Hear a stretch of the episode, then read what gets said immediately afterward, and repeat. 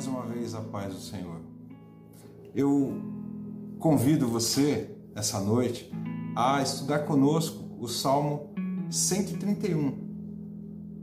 Um dos comentaristas diz que esse salmo ele é muito pequeno, é curto de se ler, mas ele é muito profundo. Quem escreveu esse salmo foi Davi, rei de Israel. O salmista Davi ele um homem segundo o coração de Deus, e ele escreve esse salmo demonstrando a sua humildade, demonstrando a necessidade que ele tem do Senhor, a necessidade de tudo que ele precisa, que vem do Senhor, não vem de mim, não vem de você, não vem de ninguém, é a necessidade que nós temos do Senhor. Para você que nos acompanha, já sabe o que são os salmos dos degraus. Mas vamos dar uma recapitulada rápida. Salmo dos degraus são os salmos que estão numa cadeia do Salmo 120 até o Salmo 134. Salmo 134 fecha essa cadeia. Então, são 15 salmos, que são 15 degraus que existem é, entre o templo, no templo, entre o átrio das mulheres e o átrio dos homens. Os sacerdotes subiam esses degraus e em cada degrau ele era cantado cada um um salmo. Hoje nós estamos no 12 degrau. Então no 12 degrau era cantado o Salmo 131. Os, o livro dos Salmos, na verdade, são os, o livro dos cânticos do povo de Israel. Os judeus até hoje ainda cantam os salmos. É, Jesus também cantou esse salmo, provavelmente, porque esse salmo é chamado de salmo de romagem. Salmo de romagem, porque os peregrinos iam para Jerusalém fazendo romarias e cantando esses salmos no caminho. É, uma outra curiosidade, esse salmo provavelmente ele, ele demonstra o, o retorno do cativeiro babilônico do povo de Israel aonde é, esse cativeiro a, as pessoas retornavam e usavam essa palavra, esse, esse salmo, para esboçar a, a humildade que eles tinham que entrar na presença do Senhor, porque eles tinham sofrido tanto, tinham passado por muita coisa, e aí eles louvavam esse salmo, é, se colocando, voltando também do cativeiro e e colocando-se aos pés do Senhor, se declarando humildes, pedindo a misericórdia de Deus. É interessante essa cadeia de salmo, porque ela parece que ela, ela, ela tem um cuidado e ela vai subindo. Realmente é como se fosse subindo os degraus e, e conforme você vai mais subindo, parece que ele vai ficando mais profundo. Salmo dos degraus, Salmo 131, diz assim: Senhor, meu coração não é arrogante, nem meus olhos são altivos. Não busco, não busco coisas grandiosas e maravilhosas demais para mim. Na verdade, acalmo e sossego minha alma. Como uma criança desmamada nos braços da mãe, assim é minha alma como essa criança Ó Israel, põe tua esperança no Senhor, desde agora para sempre. Então nós temos esse salmo, ele é muito profundo, é um salmo maravilhoso e é um salmo que, como eu disse no começo, ele demonstra toda a humildade do salmista. O salmista Davi foi considerado o homem segundo o coração de Deus. Por quê? A preocupação de Davi era estar na presença de Deus. Ele não tinha uma outra preocupação a não ser isso. Então, por exemplo, qualquer situação que ele se colocava, é, aonde ele havia pecado, havia cometido qualquer tipo de infração, ele se colocava aos pés do Senhor e, diz, e dizia: Eu pequei, eu preciso ser corrigido, eu preciso de correção. Eu preciso que o Senhor venha me dar essa correção. Mas esse salmo, Aqui é interessante que ele trata do como falando como se fosse uma criança nova, sabe? Mas essa criança nova ela tem uma experiência de um homem maduro. Porque aqui nesse salmo estão unidos a humildade do salmista num coração santificado, quer dizer, um coração separado, diferente do que o mundo propaga hoje em dia. Então você vê que o salmista ele não tem nenhuma pretensão de se submeter a se colocar acima de qualquer pessoa. O salmista Davi era tão querido, mas tão querido, mas tão querido, que em meio à guerra ele, ele soltou uma frase. Ele falou assim: Olha, eu sinto tanta saudade de tomar água do poço lá da minha cidade. E os homens foram lá, passaram pelo meio do, deserto, do, do exército inimigo, e foram lá e buscaram a água para ele beber, de tão humilde que ele era, de tão é, amado que ele era. Então ele continua dizendo aqui nesse salmo, no início, quando ele está dizendo que ele é humilde, que o coração não é arrogante, ele está dizendo que ele, ele é manso, o coração dele não, não é inclinado à maldade. Embora nós temos alguns relatos aí que, que Davi cometeu algumas falhas, mas Deus o perdoou, como faz conosco. Sabe? Nós vemos que esse salmo ele se inicia no verso 1, quando ele diz: Senhor, meu coração não é arrogante, nem meus olhos são altivos, não busco coisas grandiosas e maravilhosas demais para mim, nós vemos, em primeiro lugar, que nesse salmo ele demonstrando a humildade dele, ele está fazendo uma, uma profissão de fé de como um cristão deve servir a Deus. Primeiro, se desapegando de toda a maldade desse mundo. Meus queridos, eu vou falar uma coisa para vocês. O nosso mundo ele é muito atrativo. Tem muita coisa boa aos nossos olhos. Mas aos nossos olhos, o Senhor ainda não revelou tudo para nós. O que nós temos escrito na Bíblia Sagrada sobrepõe toda essa glória deste mundo. Tudo que existe na humanidade, se juntar tudo isso, não se compara nem a 1% da glória que Deus há de revelar para nós.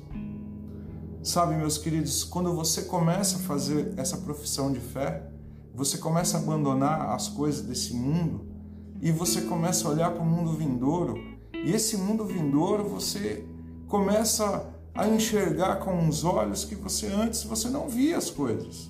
Por exemplo, por mais que a situação muitas vezes esteja difícil para nós e as coisas estejam difíceis, nós começamos a olhar para Deus com um olhar de misericórdia, sabendo que se Deus não estivesse operando em nossas vidas, as coisas seriam muito piores, porque Deus está no controle de todas as coisas. Sabe? Aqui também nós estamos vendo que esse tipo de ambição que o mundo nos dá é contrário à vontade de Deus. Nós estamos reunidos aqui essa noite para adorar o nome do Senhor, glorificar o seu nome, e isso tem que ser o suficiente para nós, tem que bastar. Que se isso não bastar, nada nesse mundo vai bastar. A glória do Senhor é suficiente para mim, para você e para todos nós. Entenda uma coisa: Jesus ele nos prometeu que ele estaria conosco até a consumação dos séculos. E se ele disse que estaria conosco até a consumação dos séculos, ele está, está hoje aí com você, não importa o que você esteja passando, não importa o que esteja acontecendo na sua vida, mas saiba, o Senhor, ele pode mudar essa situação e ele vai fazer mudar, basta você crer. Creia na obra dele, para que ele venha mudar essa situação, essa dificuldade sabendo que nós não podemos ter um coração arrogante. Olhar olhos altivos quer dizer que você fica olhando do nariz para baixo. Isso, para um cristão, é, é o fim da picada. e não buscar coisas gloriosas nesse mundo. Por exemplo, se Deus te der o arroz mais caro do mundo para você comer, amém por isso. Mas se der aquele da promoção com a marca do supermercado, saiba que sendo um presente dele, é o melhor presente que nós temos nesse mundo. E nós temos que nos regozijar e nós temos que nos ajudar nesse momento. No verso 2 ele vai dizer assim: Na verdade, acalma e sossego a minha alma. Como uma criança desmamada no braço da mãe, assim é minha alma, como essa criança. Então ele está demonstrando aqui que a paciência que Deus tem por nós, o carinho que Deus tem por nós, o amor que Deus tem por nós, isso já acalma o coração dele. E, e aqui nós vemos o melhor comportamento do salmista, porque ele está colocando diante de nós um comportamento suavizado, sabe? E, e demonstra que a vontade dele tem que ser a vontade que Deus tem para nós. Nada diferente disso. Então nós temos que ver que não é fácil a gente dominar esse leão que tem dentro da gente. Não é fácil a gente dominar esse tigre que quer sair gritando por aí, buscando fazer a justiça conforme a nossa boa vontade. Não é fácil, mas assim, a nossa calma, a nossa paciência, ela tem que vir do Senhor. E, e o Senhor, ele nos acalma. E o salmista está dizendo aqui: nos sossego minha alma, como uma criança desmamada nos braços da mãe. É interessante que na cultura judaica e na cultura oriental, a mãe demorava mais tempo do que as nossas mães aqui no Ocidente, no nosso país, para desmamar um filho. Mas isso demonstra que, na verdade, desmamar cedo e desmamar tarde não é necessariamente falta de dificuldade para que se tenha o amadurecimento. Porque de qualquer forma você vai ter que sair do leite e passar para a comida sólida. E quando nós estamos aqui, essa comparação aqui que ele está dizendo, é, é quando você começa a ter de Deus esse, esse alimento todos os dias, como Pedro fala, um leite racional, sabe? Aquele leite gostoso que a gente vai tomando, vai se alimentando, mas vai chegar uma hora, meus queridos, que nós vamos ter que desbravar nós temos que enfrentar as nossas dificuldades e a gente não pode ficar mamando a vida toda, dependente a vida toda. Nós precisamos saber que Cristo, ele pode nos dar condição para a gente continuar sobrevivendo. Ele está dizendo aqui que, como uma criança desmamada, quer dizer, não importa. Alguma hora você vai ter que sair do, do, do seguro, do, do colo da mãe. Qualquer hora você vai ter que sair do lado seguro da tua igreja. E você vai ter que desbravar o mundo. E quando isso acontecer, você vai ter que ter calma, tranquilidade, porque Cristo nos dá essa tranquilidade que nós necessitamos. E precisamos, na verdade. Sabe? E não é todo filho de Deus que ele consegue se desmamar fácil. E a, o desmame que nós vamos falar aqui agora sabe? É aquele desmame que a gente não consegue largar do nosso passado, largar as coisas que nós fazíamos, que nos dava aquele prazer no mundo, sabe? E aí a gente vai começar a ver pessoas que, que não conseguem se desmamar e elas choram, elas murmuram, elas brigam e elas vão contra a, a disciplina do próprio Deus. Elas não aceitam que Deus as corrijam, sabe? Muitas vezes a gente, a gente vê essa situação em nosso meio e a gente não entende porque a Bíblia vai nos dizer que Jesus Cristo ele crescia em, em tamanho, em graça, em conhecimento. E as pessoas elas não se desmamam do mundo porque elas não buscam conhecimento e conhecimento de Deus e conhecimento bíblico para poder vencer o diabo. Sabe? Então nós temos que enxergar que nós temos que nos desmamar desse mundo, dessa praga desse mundo, Porque muita gente está presa a esse mundo não quer soltar. Uma vez eu cheguei para uma irmã e disse assim: Irmã, ela estava enferma, ela já partiu para o Senhor. Ela estava enferma e eu disse assim: Irmã, mas fique tranquila, Jesus ele garante a nossa vitória. Ela disse: Eu sei, pastor. Eu falei: Tem um detalhe. Se a nossa vitória não for nessa vida, vai ser na outra. E eu falei: Imagine aquela porta com aquela luz se abrindo e Cristo com os braços abertos te esperando. O que, que você faria? Ela disse: Não quero isso, não, pastor. Eu tenho muita coisa para resolver nesse mundo. Falei, meus queridos, nós temos que nos desmamar desse mundo. Nós buscamos a Cristo, nós pregamos a Cristo porque Cristo, Ele quer nos levar para morar com Ele. Quando Ele nos dá a oportunidade de morar com Ele, nós não queremos. Nós cremos também num arrebatamento que vai acontecer. Mas se a gente não conseguir presenciar o arrebatamento, a gente partir antes, nós temos que estar prontos para poder partirmos com Cristo. Podemos estar presentes naquela assembleia onde Cristo vai organizar o casamento dele com a igreja. Então, como que a criança tem que se desmamar? Primeiro, na conversão, primeiramente com Cristo, aceitar a Cristo como seu Salvador, confiar na sua obra redentora. João 3,16 vai dizer que, que a todo aquele que nele crê não vai perecer, mas vai ter a vida eterna em Cristo. Qual que é o segundo desmame que a gente tem que ter? Na santificação diária buscar mais e mais e mais e mais e mais de Deus, de Cristo, se parecer cada dia mais com Ele. Então, isso nós temos que ir largando o mundo e nos abandonar o pecado. Terceiro lugar, como que a nossa alma pode ser desmamada? Você vai perder pessoas nesse mundo e você vai ter que continuar vivendo. Os pastores que me orientaram no passado já partiram a maioria.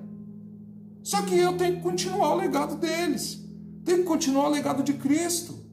Eu tenho que continuar pregando a palavra como eles pregavam, como Cristo pregou. Como que a gente pode desmamar? Qualquer tipo de aflição, qualquer tipo de dificuldade que você passar, é para o teu crescimento. Cristo estando do lado, Cristo estando no barco, é para o seu crescimento até na hora da morte. Na hora da morte, Cristo vai estar conosco, segurando na nossa mão e nos levando para morar com Ele. Nós temos que crer nisso. Nós temos que confiar nisso. A nossa fé tem que ser direcionada para isso. O que, que nós podemos dizer sobre esse desmame? Sabe, que a gente muitas vezes, a gente vai ser alimentado pela nossa mãe espiritual, pai espiritual, e, e outras pessoas vão continuar nos alimentando. Eu, como pastor, eu tenho que ter um pastor que me pastoreie. Eu, como pastor, eu tenho que pastorear as minhas ovelhas. As minhas ovelhas têm que pastorear as, as próprias ovelhas entre elas. Nós temos que nos pastorear, nós temos que nos ajudar o tempo todo, sabe? Usando todos os nossos recursos. que mais que a gente pode entender sobre o desmame? A alma é desmamada de uma coisa ao dar atenção a outra coisa. Então você sai das coisas mundanas, você passa para a vida espiritual. Você sai da sua própria justiça e você entra na justiça de Deus. Você sai do pecado e começa a viver uma vida de santidade. Não é que você vai parar de pecar, meu querido, mas você vai saber quando você vai pecar e você tem que entrar na presença de Deus pedindo perdão para Ele que mais que a gente vai ver aqui? Vai se desapegar do mundo e vai se apegar a Cristo também. Vai se desapegar de, de nós mesmos e nós vamos ter que nos apegar muito mais com Deus. Uma condição desejável para o cristão é que ele seja desmamado quanto antes, para que ele tenha crescimento espiritual, para que ele venha comer comida sólida que vem de Deus. É uma tarefa difícil? É uma tarefa difícil. Nós temos que nos sujeitar a Deus para que nós podemos conseguir é, passar por essas dificuldades e cumprir essa tarefa. É um resultado que no final é deleitoso, porque entenda, você vai passar por todas as dificuldades nesse mundo, mas no final Você vai se encontrar com Jesus e vai morar com Ele na eternidade. Você vai tirar esse desassossego da sua alma. Você vai deixar de fraquejar estando com Cristo. Você vai deixar de ser rebelde. Você vai deixar de ser desonroso com Deus. Você vai ser ao contrário do que muitas vezes a gente é. Nós vamos, ter, nós vamos adorar a Deus. Nós vamos ter paz com Deus. Nós vamos honrar a Deus e nós vamos deixar de ser rebeldes. Uma criança desmamada fica esperando o Senhor. Primeiro a gente desama a, a alma, desmama a alma, porque vai ser, quando a gente conseguir isso, vai ser um grande evento na tua história, para que Deus ele venha operar grandemente na sua vida. Sabe? Entenda, a alegria do Senhor é a nossa força. Então, estando alegre com Deus, nós conseguimos vencer todas as dificuldades desse mundo. Lembrando que o desmamar é um exercício diário para uma vida toda. Os desejos sinceros que nós temos em nos desmamar vai ser uma obra frutífera na nossa própria vida, sabe? E isso é todo o dia. Verso 3. Ó oh Israel, põe tua esperança no Senhor desde agora para sempre. O incentivo de esperar em Deus é saber que Ele não quebra a sua aliança com o seu povo. Não quebrou com Israel, não vai quebrar conosco agora. Deus é um guardador de alianças. Isso quer dizer, ele coleciona alianças que ele fez conosco e ele está cumprindo todas. E o efeito dessa aliança conosco e a sua aliança com Deus é a humildade e a dependência que nós temos que ter com Deus, que nós que o salmista Davi diz no primeiro verso, que ele não tem um coração arrogante. O contentamento e o desmame do segundo verso Será que Israel será assim? E você, como igreja, você, como pessoa, também será assim, humilde e obediente, não mais como uma criancinha, mas como um adulto na fé cristã. Ponha sua esperança no Senhor. Espere mais, espere sempre, pois o passado autoriza a gente ter essa confiança. Deus nos mostra isso no passado. Ele já fez muito por nós. No presente, Deus exige essa confiança. E no futuro, Ele vai justificar essa confiança. Justificar de que forma? Nós vamos morar com Deus. Nós vamos morar com Cristo para a eternidade. E, e nós vamos ter essa alegria que vem de Deus todos os dias das nossas vidas. Lembre-se, em Apocalipse, Cristo diz que Ele vai enxugar toda a lágrima do nosso rosto. Não haverá dor, não haverá tristeza, não haverá morte. Estaremos regozijantes com Cristo na eternidade. E as bênçãos espirituais de Deus serão conosco desde agora para todo sempre. Esse reino, ele já é um reino vindouro. Cristo já pregava aqui na terra. Quando ele veio na terra, ele disse: É chegado o reino dos céus. E esse reino está disponível para todo aquele que nele crê em Cristo. Amém. Convido você para orar. Nós vamos encerrar e agradecer a Deus por esse momento maravilhoso que nós podemos falar com Ele e ouvir a palavra dele e sentir a presença dele. Vamos orar. Pai, nós te louvamos, engrandecemos por mais este dia. O Senhor nos concedeu ficar na tua presença e que o teu amor, Pai, veio sobre nós e nós estamos aqui dependentes. Nós estamos aqui precisando do seu tocar e precisamos que o Senhor, Pai, nos sustente, para que a nossa esperança não desfaleça, para que nós possamos, Pai, alcançar tudo o que nós necessitamos para que nos acheguemos diante de Ti, Senhor, e que o Senhor um dia venha nos buscar para morar com, contigo, Pai. Abençoa as pessoas que estão ouvindo, Pai, que estão também vendo esta live, vendo essa gravação. Que em nome de Jesus, Pai, eu coloco a vida de cada um nas tuas mãos. E eu te agradeço por mais esse dia, em nome de Jesus. Amém. Meus queridos, essa live vai ficar disponível no meu canal, aqui no Facebook.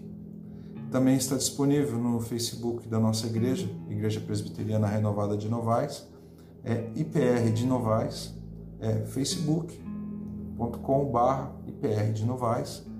Também vai estar no nosso canal do YouTube, IPR de Novais, e também estará disponível no Spotify, que você pode entrar e buscar IPR de Novais.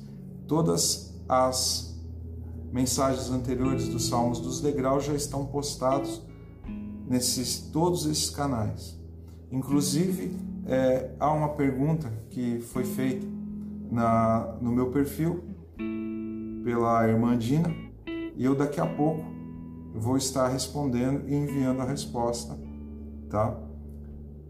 E se essa mensagem serviu para você, encaminhe para outras pessoas, baixe no seu celular, indique, mostre os nossos canais para essas pessoas e usufrua. Porque Deus nos deu o dom de graça e nós temos que distribuir de graça. Amém.